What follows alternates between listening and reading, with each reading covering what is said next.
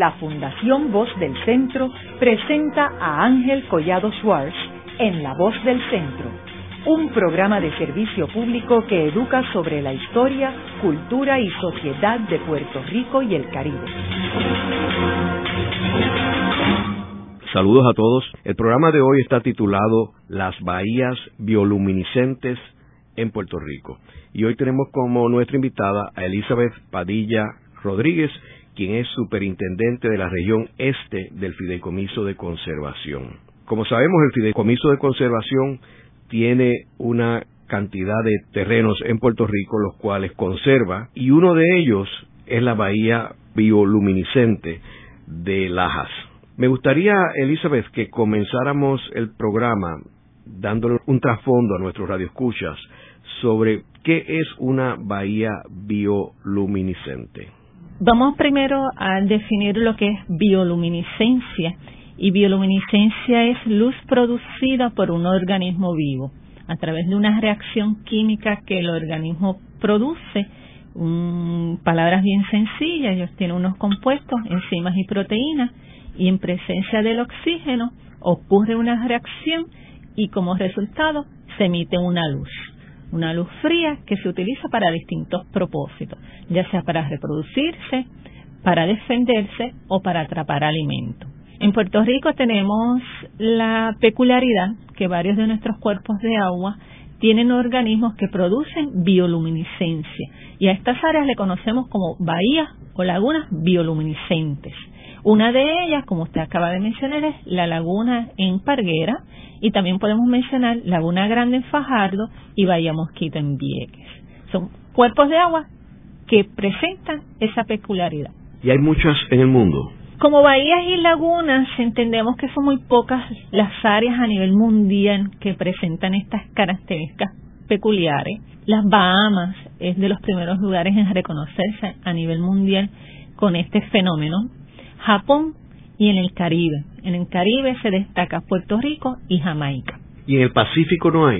En el Pacífico no conozco bahías o lagunas bioluminiscentes, pero sí la literatura señala que existen más del 20% son organismos marinos producen bioluminiscencia.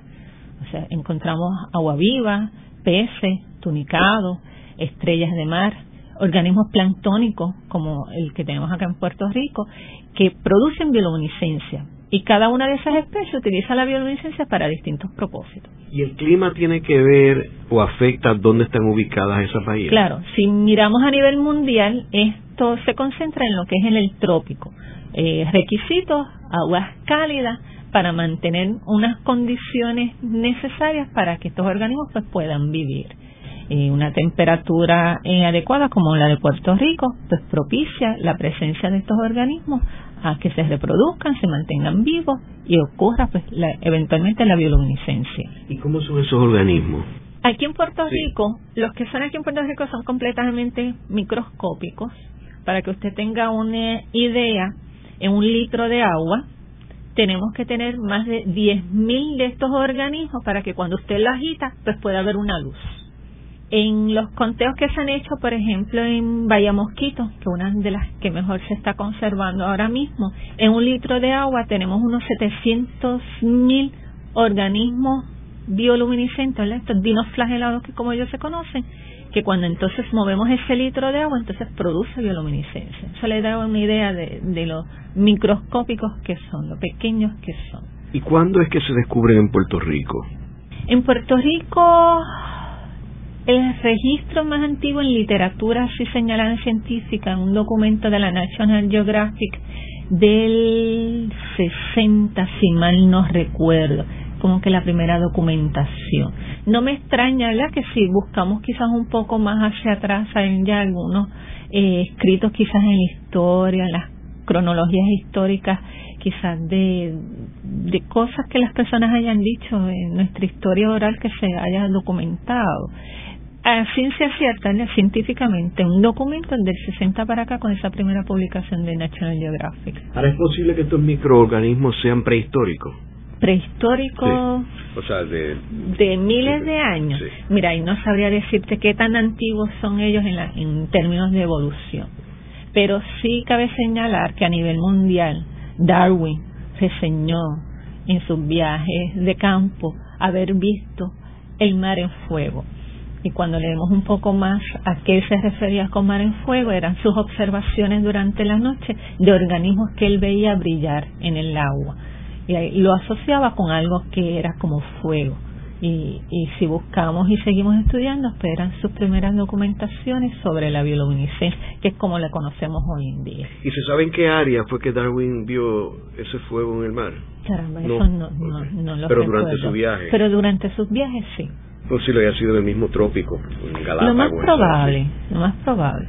Y en términos de estas bahías en Puerto Rico, tú me estabas comentando que hay en otras partes del mundo. ¿Cómo compara estas bahías de Puerto Rico con las de otros sitios? ¿Es superior? ¿Es distinta? ¿El microorganismo es distinto? De los eh, lugares que más conozco, por ejemplo, Jamaica, en Oyster Bay, eh, queda al sur de Jamaica, en el año 50-55 se reportaba como uno de los lugares más brillantes en términos de bioluminiscencia jamás existido. En conteo, en un litro de agua había más de 10 millones de dinoflagelados bioluminiscentes. Así que eh, imaginemos, ¿verdad? Si lo que conocemos aquí en Puerto Rico eso sobrepasa, así que la bioluminiscencia era espectacular. Desafortunadamente, con el paso del tiempo, esa bahía ha estado en desarrollo y hoy en día apenas se cuentan unos 100.000 dinoflagelados bioluminiscentes, que es lo que contamos aproximadamente en, en Laguna Grande, en Fajardo, que es uno de los cuerpos de agua bioluminiscente en Puerto Rico. Así que con el tiempo, desafortunadamente, estos lugares están sufriendo mucho por la presión y el desarrollo urbano. ¿Cómo tú compararías la bahía de Lajas con la de Fajardo, con la de Vieques? ¿En qué son parecidas y en qué son distintas? Parecidas las tres en las condiciones ambientales que tienen en el lugar. Y, me refiero a los requisitos naturales que estos organismos necesitan para vivir. Las tres tienen manglares en sus bordes. El manglar provee vitaminas, nutrientes para estos organismos, como su fuente de alimento. Son cuerpos de agua cerrados o semicerrados, lo que permite que estos organismos bioluminiscentes se concentren en ese cuerpo de agua. Pero necesitamos tener juntos para que cuando ocurra el movimiento y por ende la reacción química del organismo, pues se produzca la luz, ¿verdad? Ocurra ese fenómeno. También son lugares de poca precipitación, que así que se mantiene unas cantidades de sales adecuadas, otros requisitos necesarios para estos organismos y que estamos en el trópico, ¿no? nos mantenemos todos en, básicamente en la misma latitud, así que la temperatura es igual. Pero en términos de uso y desarrollo circundantes al área, si miramos históricamente, la parguera es el más degradado, luego le sigue Laguna Grande y por último Bahía Mosquito en Vieques es decir, menos brillante, Parguera, Laguna Grande está como en segundo lugar y Bahía Mosquito pues se mantiene eh, bastante protegida. Ahí todavía el desarrollo urbano no la ha afectado, aunque hay mucha presión para construir y tener ciertas facilidades y, estructuras en, el área. ¿El uso de la marina de la isla de Vieques no afectó la bahía? No que yo tenga conocimiento. ¿Y quién es el enemigo más grande de las bahías bioluminiscentes? Nosotros mismos el ser humano. Nosotros mismos el ser humano por el deseo de construir tan cerca a las áreas de costa que fragmenta e impacta estas áreas. Voy a traerle el ejemplo de Laguna Grande que es más cerca a mí, es una comunidad que está mucha presión de, de uso de las viviendas en el lugar, de desarrollos turísticos en el sitio. Eso degrada el ecosistema. Por lo tanto, si no hay un ecosistema eh, apropiado, pues estos organismos pues no, no tienen la calidad en el agua necesaria y por ende pues la población disminuye. Y si no hay una población apropiada, pues nosotros no vamos a ver bioluminiscencia que así que yo creo que el ser humano es el, agente más significativo que está en contra. Y a su vez, fíjense cómo es lo contrario, es quien puede cuidar y conservar de estas áreas. Por ejemplo, la gasolina de los motores, de los, de los botes, tienen que hacerle daño a ese organismo, ¿no? Sí, si, si no son bien cuidados, hay un, un químico que ocurre en el agua. Pero más que en la gasolina, en la parguera, el efecto principal es la gran cantidad de embarcaciones de gran calado que entran, que suspenden el sedimento. Estos organismos planctónicos necesitan luz para poder también producir parte de su alimento, algo así como las plantas para fotosintetizar. Así que si el agua no hay una buena penetración de luz, ellos no pueden seguir funcionando adecuadamente. Y volvemos otra vez, no tenemos una cantidad de organismos adecuados, ¿verdad? unas concentraciones adecuadas, por lo tanto no vamos a ver la, la bioluminiscencia. Que así que más que hayan derrames de gas es, es la sedimentación que produce estas embarcaciones en, e, en, esos lugares. Y eso es uno de los problemas principales que tiene eh, Parguera. Parguera, esa gran cantidad de embarcaciones que, que entran constantemente al lugar, especialmente esos fines de semana, es lo que está provocando que a largo plazo un recurso tan bonito esté desapareciendo. Imagino que las casas botes también, ¿verdad? Por lo menos en el área de la parguera per se no tenemos casa botes. Esos terrenos que rodean la bahía per se los protege el fideicomiso, son terrenos del fideicomiso. Y si yo mal no recuerdo, las casas botes quedan como más hacia el sur, que así que las descargas, las corrientes las mueven al otro lugar. El problema queda en Cabo Rojo, en la punta. Eso se mueve a, otro sitio. Sí, si ocurrieran entonces otros tipos de construcciones hacia la derecha, buscando hacia el, el sureste. De esa índole sí entonces pudiéramos ver unos efectos hacia la bahía de las Palgueras. Yo te pregunto sobre la gasolina, porque yo recuerdo cuando yo fui, la última vez que fui a ver este, la bahía, que hay unos potecitos de unos pescadores que te llevan un poquito afuera y entonces meten un cubo de agua y entonces lo tiran encima del, del, de la yola o del bote para que tú veas los, los organismos, ¿verdad? Pero que tú tienes ese motor de ese bote ahí echando gasolina, ¿verdad? Y me imagino que eso le Sí, sí, hay un efecto como cualquier eh, agente químico en, en el agua tiene eh, su repercusión negativa sobre el organismo, lo va a matar eh, eventualmente.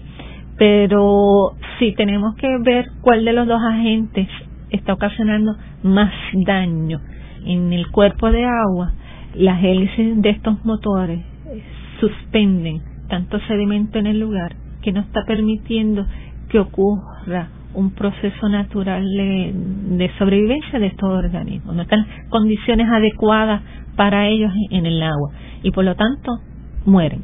Elizabeth, ¿y cuándo es que el fideicomiso se envuelve en la parguera? Nosotros adquirimos Parguera en el 1975, fueron de los primeros terrenos que el fideicomiso adquiere en, en el lugar y esa es una de nuestras primeras acciones, es conservar el, el recurso. ¿Qué tan grande Creo que son como unas mil, mil algo cuerdas, no me acuerdo bien, pero son aproximadamente unas mil cuerdas alrededor, incluyendo Isla Matei, que está a la, a la entrada de la bahía per se. En el 99 y en el 2000 auspiciamos un estudio con un estudiante de ciencias marinas para que nos diera un poco más de información sobre lo que está ocurriendo en el área de la parguera en términos de las embarcaciones. Y cabe señalar que eh, el estudio arroja que ese es el efecto principal que afecta el, el área de la bahía bioluminiscente. La gran cantidad de embarcaciones que noche tras noche entran a ese cuerpo de agua. Ese es el factor principal. ¿Y el fideicomiso tiene alguna asociación, por ejemplo, con la Universidad de Puerto Rico en términos de estudio, utilizar esa área para estudios científicos? Pues la universidad por mucho tiempo es una de las áreas que se utiliza para, para áreas de estudio. No conozco que recientemente tengamos alguna propuesta de estudios con, con la universidad directamente.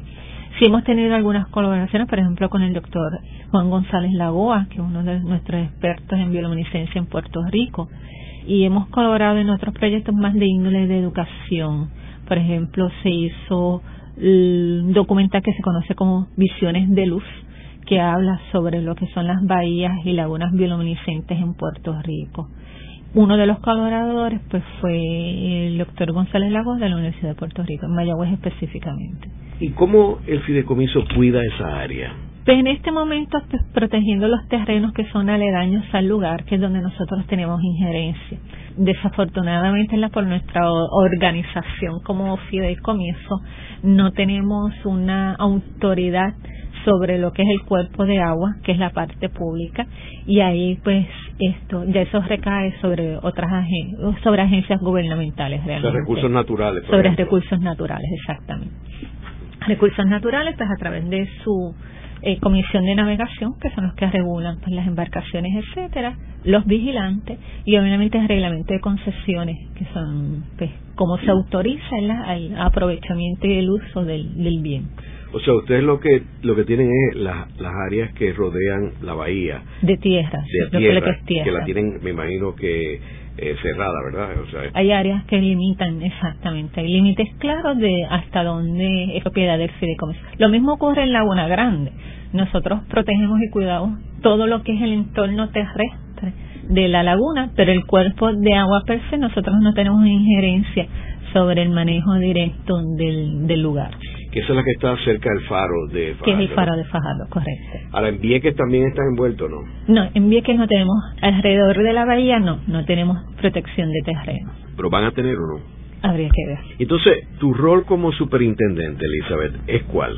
Pues un poco de rol de la administración, ¿verdad? De, de velar, por ejemplo, Laguna Grande, ya asociado al tema, y que uno vea que hay un mal uso inadecuado sobre el recurso. Pues uno, la conversación directa con el persona, a lo mejor la persona desconoce sobre los procesos.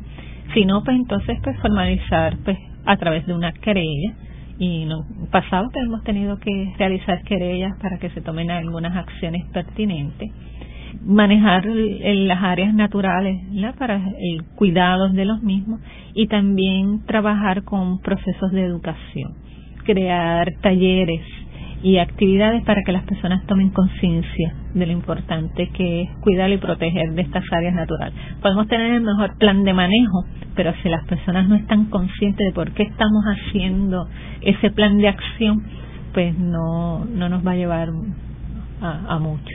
¿Y dónde llevan esos talleres a cabo? En distintas áreas naturales del fideicomiso. Por ejemplo, en la región este, que es la que manejo directamente, tanto en las cabezas de San Juan en Fajardo, como en Medio Mundo de Aguamo en Ceiba, en Punta Yeguas en Yabucoa, en Pandura, Maunabo, que es el área del hábitat del Coquihuajón. Son las áreas principales donde manejamos esto, actividades educativas para el público en general. Tú me comentabas que estos microorganismos que se dan en estas bahías no excluye otras áreas de Puerto Rico. Comentábamos de una persona en Culebra el otro día me había comentado de que había visto estos microorganismos en Punta Soldados, allí en Culebra. ¿Se pueden de verdad ver estos microorganismos en áreas que no sean estas bahías? Sí, se pueden ver, por ejemplo, Joyuda, Aguas Prietas, San José son lugares donde también se ha reportado eh, bioluminiscencia. Por alguna condición natural, se ha reunido todo lo necesario para que hubiese entonces una buena concentración de organismos bioluminiscentes. Y en el momento preciso pues la persona pudo pudo ver. Lo otro es que quizás no fueron dinoflagelados lo que vio, pudo haber sido un tunicado o un agua viva presente en el área que por el movimiento del agua produce la, la bioluminiscencia, que así que él pudo haber visto o, una concentración muy buena de dinoflagelados en ese momento o algún otro organismo bioluminiscente como un tunicado o una agua viva. Es lo que pudo haber visto. Pero la bioluminiscencia es bastante común en, en el mar, en los organismos marinos. Haremos una breve pausa, pero antes los invitamos a adquirir el libro Voces de la Cultura, con 25 entrevistas transmitidas en La Voz del Centro. Procúrelo en su librería favorita o en nuestro portal.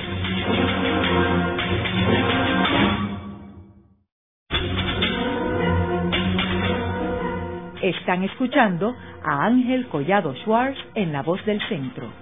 Ahora pueden accesar a toda hora y desde cualquier lugar la colección completa de un centenar de programas transmitidos por la voz del centro mediante nuestro portal www.vozdelcentro.org. Continuamos con el programa de hoy titulado Las bahías bioluminiscentes en Puerto Rico. Hoy con nuestra invitada Elizabeth Padilla Rodríguez, superintendente de la región este del Fideicomiso de Conservación.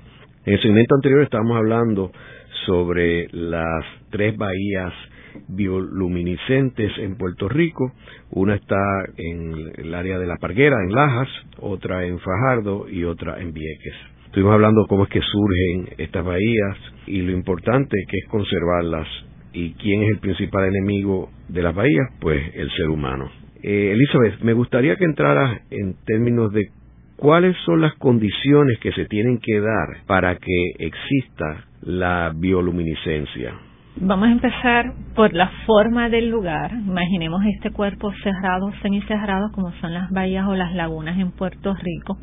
Eso permite que cuando hay cambios en marea, que arrastran estos dinoflagelados, estos organismos desde el mar, quedan atrapados en su gran mayoría en el cuerpo de agua, en, la bahía o en la laguna. Segundo, estas bahías o lagunas, si las miramos, están bordeadas de mangle, específicamente mangle rojo. El mangle rojo, eh, su hojarasca al caer se descompone y esto produce vitaminas como la B12 y otros nutrientes que se mezclan en el agua y necesarios para el dinoflagelado que es bioluminiscente. Además, si miramos la ubicación de estas lagunas y bahías, están en las áreas de costa que donde menos ocurre precipitación. Así que las concentraciones de sales también son apropiadas.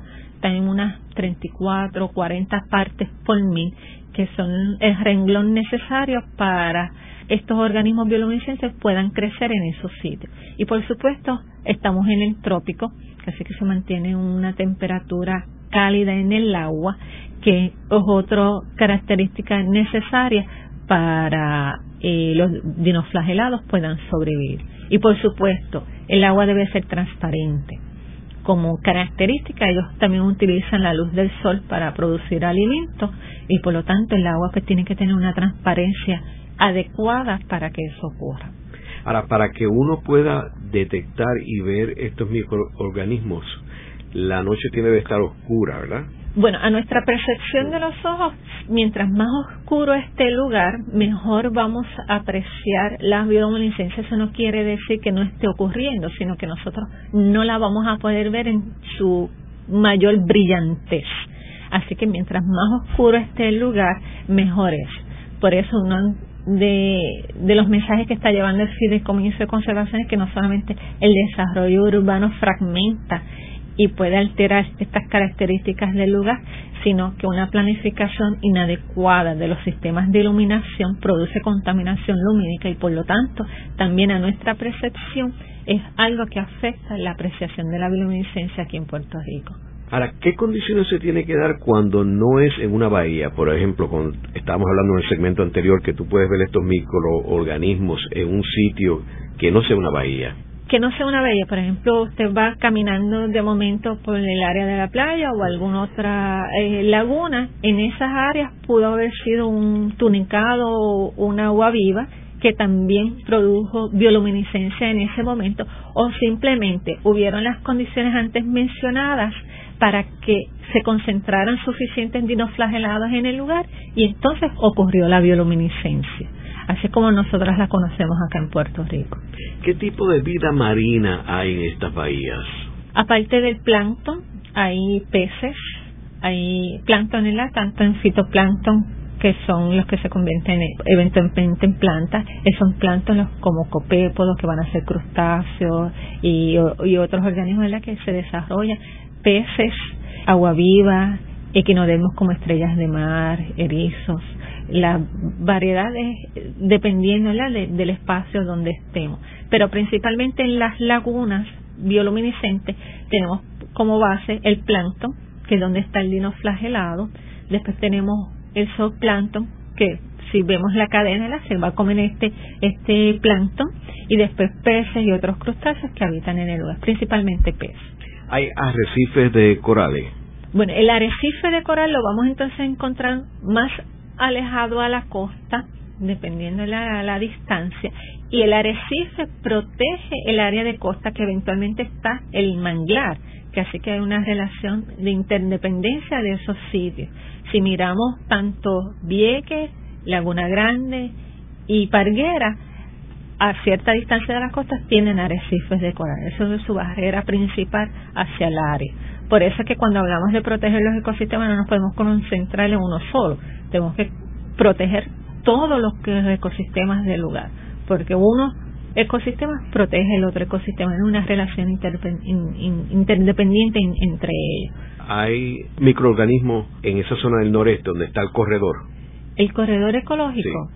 En el corredor ecológico tenemos un área de arrecife, tenemos también unas zonas de manglar y allí tenemos aguas prietas. Y aguas prietas es uno de los lugares que se ha reportado bioluminiscencia quizás no tanto como Laguna Grande, que es la próxima laguna cerca al lugar, pero sí ha reportado eh, bioluminiscencia. O sea que el proteger el corredor ecológico del noreste beneficia el mantener la bioluminiscencia. Claro, mientras más áreas naturales podamos proteger, ya sea el corredor, Laguna Grande, todas estas áreas, estamos protegiendo nuestra diversidad biológica, incluye la bioluminiscencia así que todas estas áreas naturales merecen eh, protegerse, especialmente en lugares como estos que están tan amenazados por el desarrollo, el desarrollo urbano.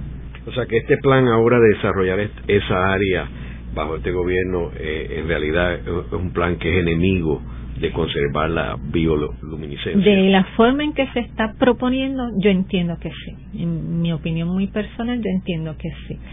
Y cabe señalar, ¿verdad?, que no podemos pensar que conservar es no desarrollar esos espacios. Hay unas formas adecuadas y pertinentes de cómo podemos utilizar ese recurso sin menoscabarlo, sin, sin hacerle daño. Y en términos de la contaminación lumínica, ¿cómo afecta esa contaminación? Pues la contaminación lumínica, la literatura ha reseñado que tiene diferentes vertientes, no solamente en la parte de las ver la astronomía, que es como inicia el entendimiento de la contaminación lumínica, sino que afecta también la parte ecológica. Muchos organismos con esta proliferación de este mal uso de la iluminación se desorientan o los patrones de reproducción no son adecuados y por lo tanto se afectan las poblaciones. Voy a traer un ejemplo, el cucubano. Todo el mundo aquí en Puerto Rico yo creo que conocemos lo que es el cucubano, típico de nuestras áreas de bosque, pero estas especies necesitan poder ver de esa luz que producen, que es su código para reproducirse. Pero si esa luz está interferida por luces más brillantes, ellos no pueden leer sus patrones de luz adecuadamente y por lo tanto la reproducción no ocurre, por ende la población comienza a disminuir. Otro ejemplo de cómo la contaminación lumínica afecta eh, especies, las tortugas marinas. Las tortugas marinas llegan hasta las áreas de costa de Sobar. En su naturaleza, ellas para regresar al mar buscan la parte de luz más brillante, que son las estrellas o la luna sobre el reflejo del mar. Pero si reciben otro luz más brillante, que lo que ocurre entonces hacia tierra, ellas se desorientan.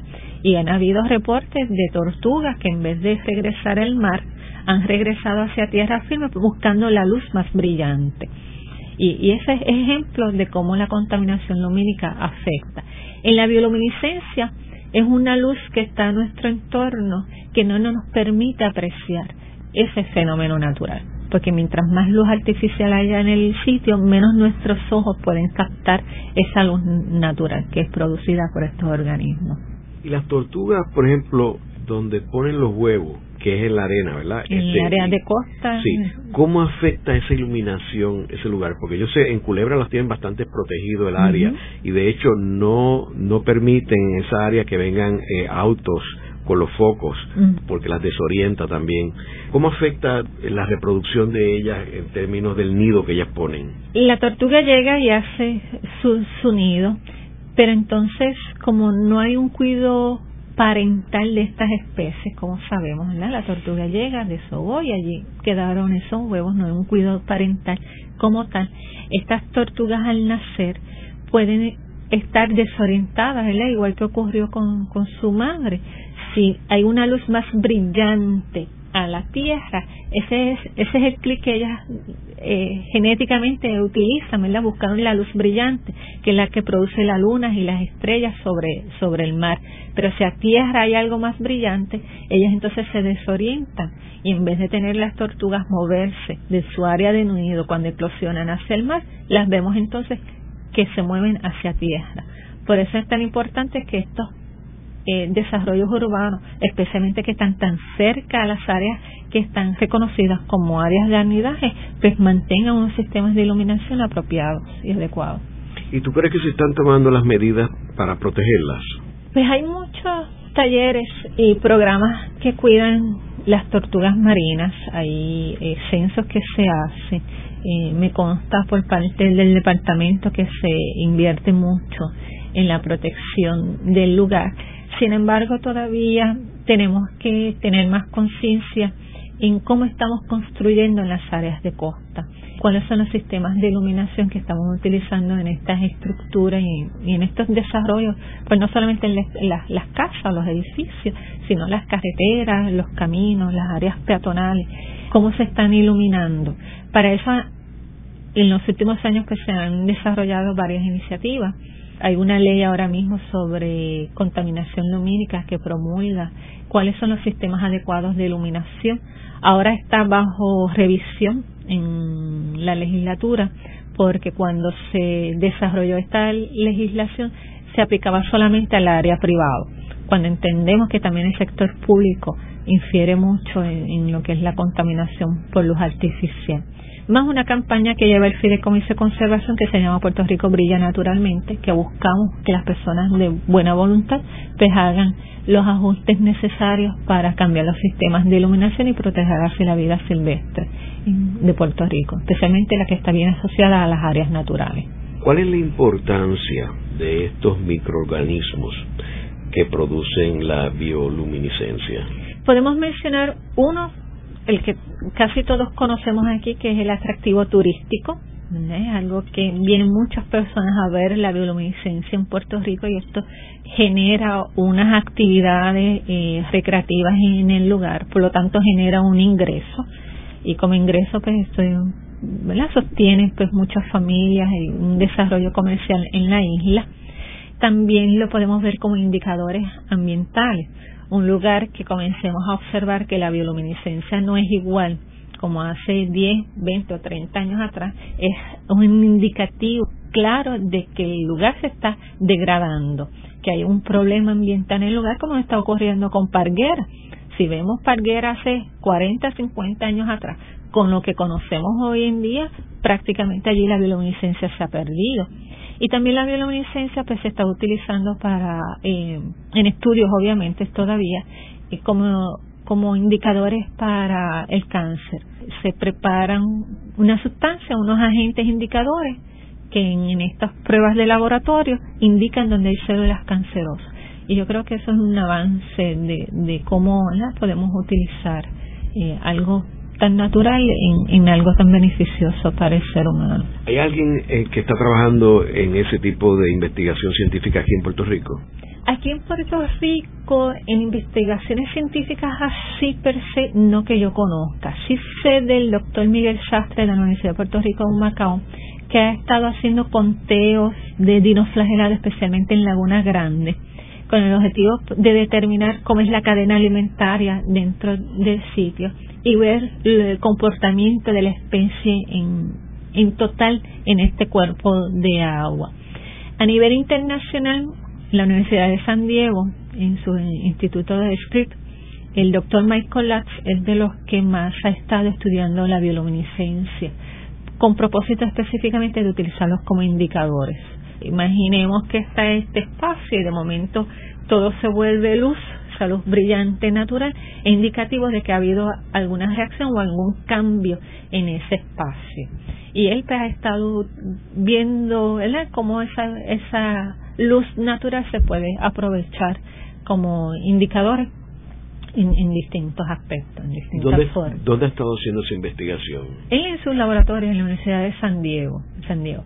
Ahora mismo él ha hecho un acercamiento tanto al fideicomiso, porque nosotros le hemos hecho varias consultas a él sobre bioluminiscencia, y él pues conociendo lo que es Mosquito en Vieques, Laguna Grande en Fajardo y Parguera en Laja, pues ha querido tratar de establecer un, network sobre bioluminiscencia en Puerto Rico que así que si vamos encontrando los fondos necesarios, yo creo que quizás el próximo año podamos establecer varias muestreos de comenzar a medir esa bioluminiscencia en nuestros cuerpos de agua que es algo bien necesario porque realmente la literatura en Puerto Rico es muy poca la que hay sobre, sobre el estudio de la bioluminiscencia y los dinoflagelados. Ahora, ese doctor en San Diego está trabajando en conjunto con la Universidad de Puerto Rico, ¿no?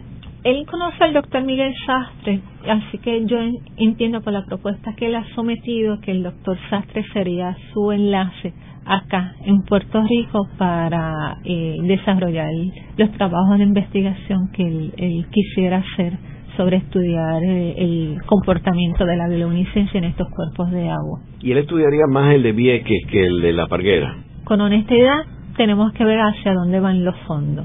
¿Cómo conseguimos fondos? Estos instrumentos son súper costosos para medir eh, una luz natural tan sensible como es la bioluminiscencia, que así que dependiendo si conseguimos fondos nos vamos con, con todo, si no pues hasta donde esta asignación nos permita, pues lo que vamos a lamentablemente poder estudiar. A mí me parece esto eh, extraordinario, Elizabeth, que nosotros tengamos un recurso natural que muy pocos países en el mundo tienen, como tú has señalado al principio del programa, y que este recurso natural pueda ser un mecanismo para ayudar a curar el cáncer, que es una de las enfermedades más mortales eh, y misericordiosa que no tiene un tipo de preferencia en términos de atacar a cualquier ser humano. Atacan a ricos, pobres, jóvenes, viejos. Y sin embargo nosotros tenemos este recurso natural aquí en Puerto Rico, me parece esto extraordinario. Y ahí hay que animar a las universidades y a la academia. Ellos son los que ven, ¿verdad?, hacia dónde se dirigen sus estudios. Y desafortunadamente no nos ocurre solamente con la bioluminiscencia, nos ocurre con muchísimos otros fenómenos o, aspectos naturales, lo poco que conocemos sobre la naturaleza y desafortunadamente lo rápido que la dañamos. O sea, esto, yo no quisiera pensar que de momento salga un científico y diga, mira, esto, la cura del cáncer está en tal cosa y ya no lo podemos utilizar porque lo que queda se está extinguiendo. Y eso sería bien triste para, para la humanidad conocer algo así. Y ojalá que nunca nos pase. Luego de una breve pausa, regresamos con Ángel Collado Schwartz en La Voz del Centro.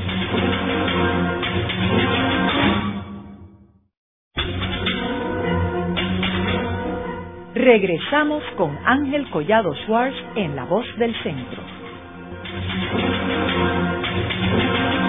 Continuamos con el programa de hoy titulado Las bahías bioluminiscentes en Puerto Rico. Hoy con nuestra invitada Elizabeth Padilla Rodríguez, superintendente de la región este del Fideicomiso de Conservación. Elizabeth, en el segmento anterior estábamos hablando sobre los usos de la bioluminiscencia y me comentabas también fuera del aire de que en la guerra se ha utilizado también la bioluminiscencia en específico me estabas hablando de un ejemplo de la Segunda Guerra Mundial. Sí, eh, leyendo eh, descubrí que Muchos de estos trabajos de investigación con bioluminiscencia comenzaron durante la Segunda Guerra Mundial, en Japón específicamente. Estas embarcaciones se les hacía sumamente difícil esconderse del enemigo porque cuando se movían en estas aguas la bioluminiscencia los delataba. Que así que eh, eh, es impresionante ¿la? como hace tantas décadas atrás algo tan natural detectaba dónde estaba el enemigo y, y quien conocía sobre eso, pues sabía que entonces en ese espacio se estaba moviendo o alguien o alguna embarcación. Eso ha dado paso a muchos estudios y, y trabajos de investigación sobre cómo es la bioluminiscencia, que así que tan remoto como para la Segunda Guerra Mundial, si vamos a leer literatura, pues se ha estado estudiando y viendo cómo, cómo se puede utilizar un fenómeno tan común en, en, el mar, en el océano Y en términos de la reglamentación, ¿qué tipo de reglamentación hay en Puerto Rico para proteger estas bahías? Ninguna, desafortunadamente, aparte de lo que confiere la protección de un área natural por esencia, lo que confiere el reglamento, si mal no me equivoco, 7241, que es el de concesiones, ¿verdad? que permite al departamento autorizar a alguien a llevar alguna actividad dentro de algún recurso eh, natural, pero fuera de, de eso, no. Creemos que necesitamos una reglamentación especial para nuestros cuerpos de agua bioluminescentes Hace unos meses atrás la Cámara presentó una medida, pero para proteger específicamente el área de la Bahía Mosquita en Vieque. Nosotros tuvimos la oportunidad de poner en, en esas vistas y nuestras recomendaciones es que no se circunscribe solamente a Bahía Mosquito. Esto se tiene que llevar a todas las lagunas y bahías bioluminescentes en Puerto Rico. Son lugares muy frágiles, casi que necesitan realmente una reglamentación y una consideración especial no podemos mirarlo como un cuerpo de agua en un río, una actividad en un bosque, una actividad en una playa. Son lugares muy sensibles, casi que merecen realmente una reglamentación especial para cuidarlas y protegerlas. Podemos utilizar de ejemplo Oster Bay en Jamaica. Por muchos años no se cuidó ni se protegió el, el lugar. Comenzaron el desarrollo de las áreas, un uso indiscriminado y hoy en día pues esa bioluminiscencia que ellos gozaban tan brillante realmente pues se perdió y yo creo que eso es un excelente ejemplo de lo que no debemos de hacer acá en Puerto Rico. ¿Qué medidas se tomarían? O sea, cuando tú hablas de una reglamentación, ¿puedes darnos algunos ejemplos de aspectos que tú reglamentarías? Sí, entendemos que todos debemos de conocer de esos lugares, pero tenemos que ver cómo los vamos a conocer. Una de los aspectos que debería de tener esta reglamentación es la cantidad de personas que entran a estos recursos. Hay que reevaluar ese límite de capacidad que se determina para el área, evaluar esos indicadores que estamos utilizando para determinar si 20 embarcaciones son suficientes para el sitio o, deben ser menos y la frecuencia también se debe de evaluar lo que estamos construyendo cerca de estas áreas naturales y a qué distancia. Una de nuestras eh, sugerencias era eh, reglamentar, por ejemplo, todo lo que esté cerca de 15 millas a la redonda de estos cuerpos de, de agua bioluminiscente, tanto en la cantidad de sistemas de iluminación como todo el sistema de infraestructura que esté cerca a estos lugares. Eso es como por, dar ejemplo de lo que deben tener estas reglamentaciones en, en particular. ¿Qué cantidad de gente está utilizando el recurso? ¿En qué frecuencia? Laguna Grande, por ejemplo, ahora mismo hay como unos 10 concesionarios que tienen permisos para entrar a la laguna. Creo que cada concesionario puede llevar unas 14 kayaks por cada viaje, pero no hay un límite de viaje y ahí entonces vemos cuál es el impacto que está ocurriendo con esa actividad en el lugar. Parguera, ¿hay alguna cantidad que regule la cantidad de embarcaciones que entren al sitio? No, no creo. Este, el calado tampoco está regulado en, el lugar para, para la parguera. Casi que son aspectos que tenemos que sentarnos y evaluar por el bien del recurso y el recurso bien cuidado y bien protegido eh, repercute en muchos beneficios para el ser humano, no tan solo en el ingreso del turismo, sino en todos los otros bienes y servicios que, que ofrecen estas áreas naturales. Y yo creo que eso es lo que tenemos que, evaluar, la conservación de esa materia prima, que si lo llevamos hacia ese dólares y centavos. Ahora, no solamente la reglamentación, creo yo, sino que la implementación de esa reglamentación. Claro que sí. En Puerto Rico, ¿cuántas leyes y reglas no tenemos? Muchas, para muchas cosas. Y esto tiene que estar apoyado con un buen sistema de vigilancia y, monitoreo para el lugar. Nosotros, el fideicomiso, siempre ha estado en la disposición, quien nos lo solicite, de, poner nuestros recursos y conocimientos para, eso para ayudar a establecer los indicadores adecuados, para ayudar en el proceso de vigilancia, que lo hacemos ya por, por propios, eh, la protección de esas áreas naturales, pero hay unas cositas que por legislación no podemos llegar, ya le corresponde a, otras agencias hacerlo. Esto, y pero estamos siempre, hemos estado siempre y siempre lo hemos dicho, que estamos para colaborar para la protección de estas áreas naturales. Tú lo ves en el caso de Culebra, por ejemplo, que muchos de los dueños de los botes van a Culebra y hacen cosas que no es permitido en las Islas Vírgenes Británicas en lo más mínimo. Por ejemplo, tirar el ancla donde quiera, eso está prohibido en Islas Vírgenes. Otra cosa que dejan los botes allí anclados y se van para Estados Unidos y no pagan nada. Entonces la razón por la cual están en Puerto Rico, en Culebra, es porque no tienen que pagar nada y en la Virgen no se lo permiten. Otra cosa, donde tienes una especie de áreas cerradas en Culebra, como lo es Daquiti o Las Peladas, que antes había vida marina allí y hoy en día es un mar muerto porque tú no puedes tener unos botes con el motor prendido todo un fin de semana, porque ese bote pues tiene un petróleo, una gasolina que cae en el agua. En Islas Vírgenes no te permiten eso. Tú llegas allí y tienes que apagar el motor. ¿okay? Y si quieres dejar el motor prendido, tienes que irte mar afuera. No puedes hacerlo en áreas cerradas. es fiscalizar. Tenemos que ser más fuertes en ese aspecto en lo que establecen nuestras leyes y reglamentos sobre el uso de estos recursos. Porque me consta que tanto en el área de Culebra como en la cordillera hasta Fajado hay boyas. Y fue un proyecto que costó mucho dinero el departamento establecer esos sistemas de boyas para que las personas se anclen en el lugar. Pero entonces si no tenemos por el otro lado quien fiscalice todas esas embarcaciones que se mueven en esa zona a utilizar los recursos como deben de ser, pues entonces pues es como una ley muerta, un reglamento muerto. Y, y no debe de ser. Haremos una breve pausa, pero antes los invitamos a adquirir el libro Voces de la Cultura, con 25 entrevistas transmitidas en La Voz del Centro. Procúrelo en su librería favorita o en nuestro portal.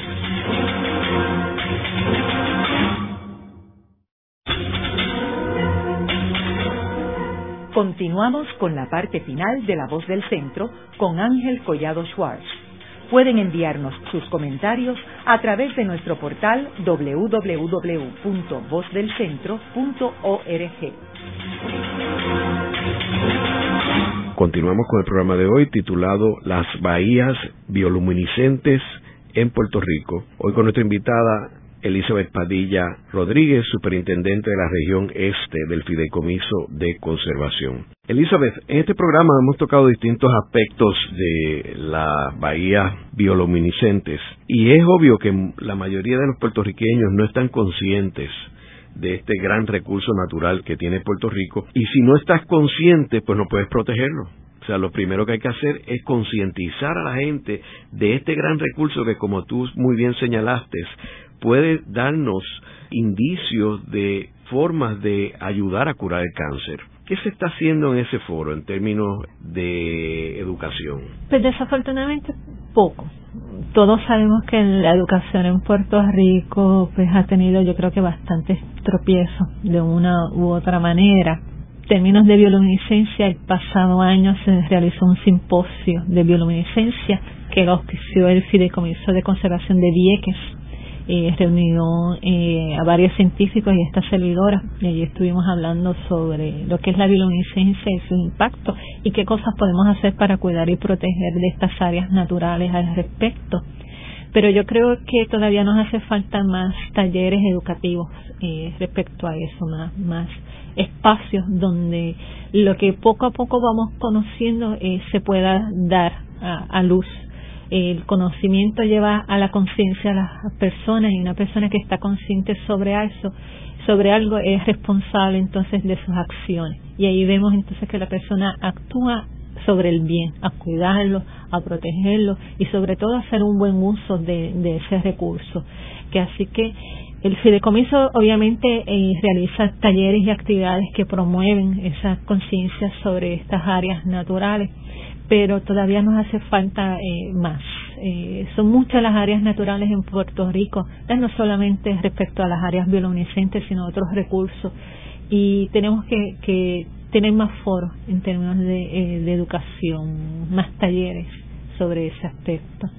Ahora, el fideicomiso tiene distintas presentaciones cuando van los visitantes a algunos de los, de los espacios de ustedes, ¿verdad? Como la Hacienda Buenavista, Hacienda La Esperanza ahora, ¿verdad? Sí, sí, sí. Cada una de estas áreas que maneja el fideicomiso, tanto en la Hacienda La Esperanza, Hacienda Buenavista en Ponce, Cabezas de San Juan en Fajardo, Casa Ramón Power en el Viejo San Juan, son nuestros centros principales de educación y de allí sale una gran gama de talleres y actividades educativas que tienen ese propósito, eh, concienciar a las personas sobre los bienes y servicios de la naturaleza y conectar a las personas con la naturaleza una vez que la persona tiene un vínculo con ese espacio natural, pues comienza a protegerlo. igual que cuidamos el casa, igual que cuidamos la casa, ¿verdad? porque tenemos un vínculo con ese bien, pues de igual forma, cuando hacemos un vínculo con nuestros recursos naturales, comenzamos a cuidarlos y a protegerlos. Y eso es lo que nosotros buscamos enseñar y que las personas aprendan a través de todas estas experiencias educativas, que vean el vínculo que tienen con, con la naturaleza, que se conecten a ella, porque después de ahí ya uno por naturaleza comienza a cuidar y a proteger de estas áreas naturales. En otro de los segmentos estuvimos hablando sobre el turismo y el turismo que utiliza la naturaleza, el ecoturismo. Y vemos un caso en, Laja, o sea, donde en Laja hay unos hoteles, hay unos restaurantes y el atractivo turístico es la bahía fosforescente, ¿verdad? Sin embargo, no se ha desarrollado así a ese nivel ni en Fajardo ni en Vieques. Eh, háblanos un poco sobre este tipo de turismo que genera ingresos sin destruir la naturaleza, sino utilizando la naturaleza como el atractivo principal. Es un, turismo que cuando se desarrolla y se planifica toma en consideración lo que es el espacio natural. Por ejemplo, podemos tener un área de bosque donde hacemos una pequeña vereda y esa vereda sirve para que las personas pues hagan avistamientos de aves esto genera en Estados Unidos millones de dólares porque se contabiliza tanto el, viaje de transporte de la persona, lo que consume, lo que compra, ¿verdad? Esos, esos ingresos que genera esa actividad en términos de la bioluminiscencia, es sabido que hay muchísimas personas que llegan tanto a cualquiera de estos recursos a través de distintos grupos concesionarios que le ofrecen esta actividad y están unas dos horas, pueden estar pagando 30, 45 dólares por un viaje de dos horas cada persona por conocer lo que es ese espacio natural. Y, y eso genera un ingreso. Pero si no devolvemos a la naturaleza la protección y el cuidado que requiere eventualmente es eso que nos está proveyendo entonces el ingreso va a desaparecer. Por eso es tan importante que cuando planificamos y desarrollamos especialmente con el turismo y decimos no que el turismo tiene que ser este mega hotel este mega resort este campo de golf realmente eso es un, impacto directo al área natural. Cuando hay otras alternativas que nos van a seguir generando ese ingreso a través del turismo, pero sin ocasionar esos daños al ecosistema o, a nuestras áreas naturales. Y yo creo que no solamente, como mencionamos antes, es la reglamentación, sino la implementación. Por ejemplo, en países que yo he visitado, que son extremadamente estrictos, tú ves el resultado de, de tener esos reglamentos estrictos, como por ejemplo Australia o Nueva Zelanda versus México, donde México, Cozumel, y estoy hablando más bien en el mundo submarino, el mundo del buceo, en Cozumel no hay ningún tipo de reglamentación y tú ves paredes preciosas destruidas por manadas de turistas eh, buzos.